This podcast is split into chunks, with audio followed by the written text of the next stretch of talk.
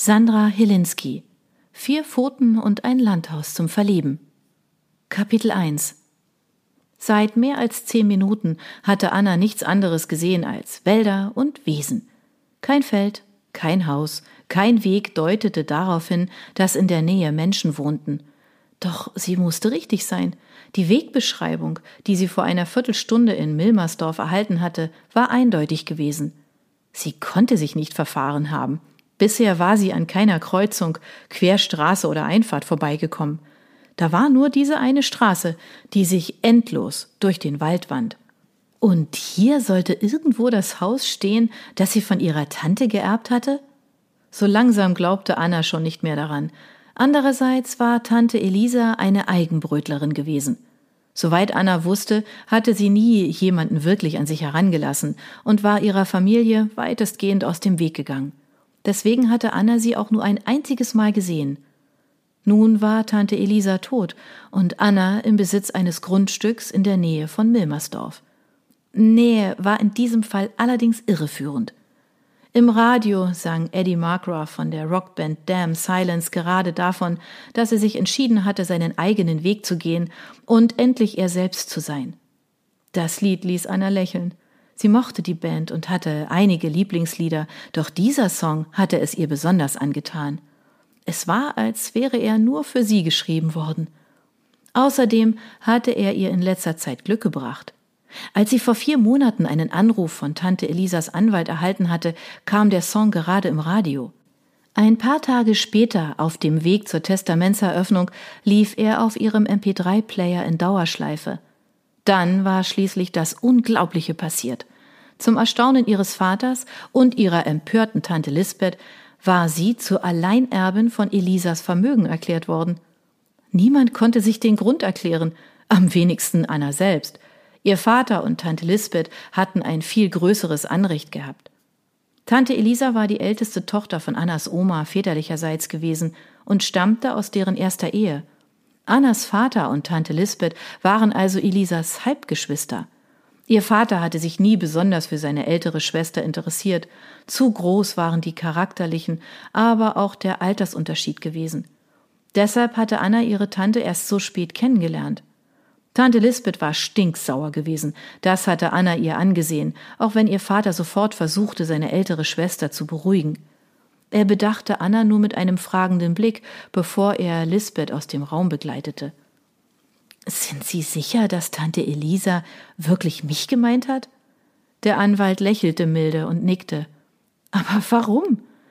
Ihre Tante war wohl der Auffassung, sie könnten sich am besten um das Grundstück kümmern. Anna horchte auf. Wie meinen Sie das? Er blickte auf die Dokumente in seiner Hand, nickte, dann sah er sie über seine Brille hinweg an. Oh, das hatte ich vorhin ganz vergessen zu erwähnen. Sie bekommen das Grundstück nur unter der Auflage, alles instand zu halten und dürfen es mindestens zehn Jahre lang nicht verkaufen. Heißt das, ich muss dort wohnen? Anna dachte an ihre Wohnung im Berliner Stadtteil Charlottenburg, die sie mit ihrem Freund Marco bewohnte, und an ihren Job als Projektleiterin bei Lifestyle, einem Unternehmen, das sich auf das Marketing bei Pharmafirmen spezialisiert hatte. Eine Beförderung war ihr bereits in Aussicht gestellt worden. Sie hatte keine Zeit, sich um ein Haus außerhalb der Stadt zu kümmern. Zumindest war ihr Kopf dieser Meinung. Ihr Herz sah das ganz anders. Als der Anwalt ihre Frage bejahte, begann es, freudig erregt zu klopfen. Wissen Sie, in welchem Zustand sich das Haus befindet? Der Anwalt wiegte bedächtig den Kopf hin und her. Nun ja, es war alles in Ordnung, als ich vor ein paar Jahren dort war. In Annas Gedanken war bei seinen Worten das Bild eines malerischen Bauernhauses entstanden, umgeben von weiten Wiesen. Sie meinte sogar, den frischen Geruch gemähten Grases wahrzunehmen und Vögel zwitschern zu hören. Sie hatte den Versuch, in der Natur und mit Tieren zu leben und zu arbeiten, schon beinahe vergessen. Das Leben in Berlin entsprach den Vorstellungen ihrer Eltern sowie Markus. Es war eine Vernunftentscheidung gewesen, nach dem Studium ihre Träume hinten anzustellen, die von Marco vermittelte Stelle als Projektleiterin anzunehmen und erst einmal Geld zu verdienen, wie sich ihr Vater auszudrücken pflegte. Ein Haus auf dem Land konnte ihre Chance sein, endlich das Leben zu leben, das sie sich immer vorgestellt hatte. Sie wollte als Verhaltenstherapeutin für Hunde arbeiten. Dafür hatte sie Biologie studiert und nebenher den erforderlichen Sachkundenachweis gemacht. Die Erbschaft erschien wie ein Wink des Schicksals, endlich den Weg zu gehen, den sie von Anfang an hätte einschlagen sollen. Leider war ihr Vater alles andere als begeistert gewesen, als er nach dem Termin erfahren hatte, dass sie vorhatte, das Erbe mit allen Bedingungen anzunehmen. Bist du von allen guten Geistern verlassen? Sein Zorn traf Anna gänzlich unerwartet. Sprachlos ließ sie seine Schimpftirade über sich ergehen. Bisher dachte ich eigentlich immer, du bist vernünftig. Du kannst doch nicht dein ganzes Leben einfach aufgeben für ein Hirngespinst.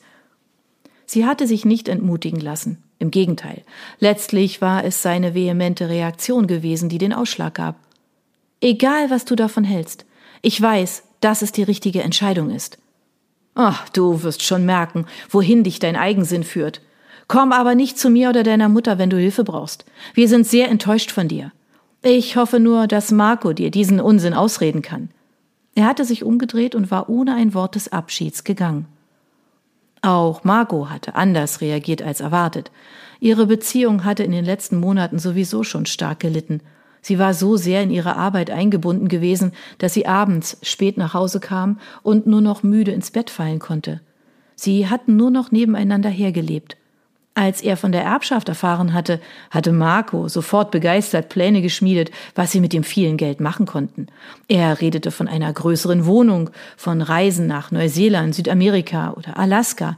Alles Länder und Gegenden, die er schon immer hatte sehen wollen. Das Haus war ihm egal gewesen. Na und? Wir fahren alle paar Monate mal hin und sehen nach dem Rechten und nach ein paar Jahren kannst du es verkaufen. Dann kräht kein Hahn mehr nach diesen komischen Bedingungen. Es wird schon keiner nachprüfen, ob du wirklich dort wohnst. Anna war entsetzt gewesen. Ihre Idee, als Verhaltenstherapeutin zu arbeiten, hatte er mit einem hochmütigen Lachen abgetan und wollte nichts weiter hören. Sie hatten sich so heftig gestritten, dass Anna noch am selben Abend zu ihrer besten Freundin Susi gezogen war. Entschlossen schob Anna die Erinnerungen an die vergangenen Wochen beiseite und sang lautstark den Refrain mit. Auch heute sollte der Song ihr Glück bringen. Während die letzten Takte erklangen, fuhr Anna an einem verbeulten Maschendrahtzaun vorbei, der ein großes Stück Wald von der Straße abgrenzte. Von dort erspähte sie auch schon die Einfahrt. Oder vielmehr ein rostiges Tor, das halb in den Angeln hing. An der Seite wuchsen Narzissen und winzige Wiesenblumen. Ein schmaler Lichtstreif fiel durch die hohen Bäume auf das Metall. Ein malerisches Bild, das Anna lächeln ließ. Sie hielt an und stieg aus. Es war kühl im Wald, mehrere Grad kälter als in der Stadt. Sie nahm ihre Jacke und holte den Schlüsselbund, den sie von Tante Elisas Anwalt erhalten hatte, aus dem Handschuhfach. Wie sich jedoch herausstellte, konnte man das Tor einfach aufschieben.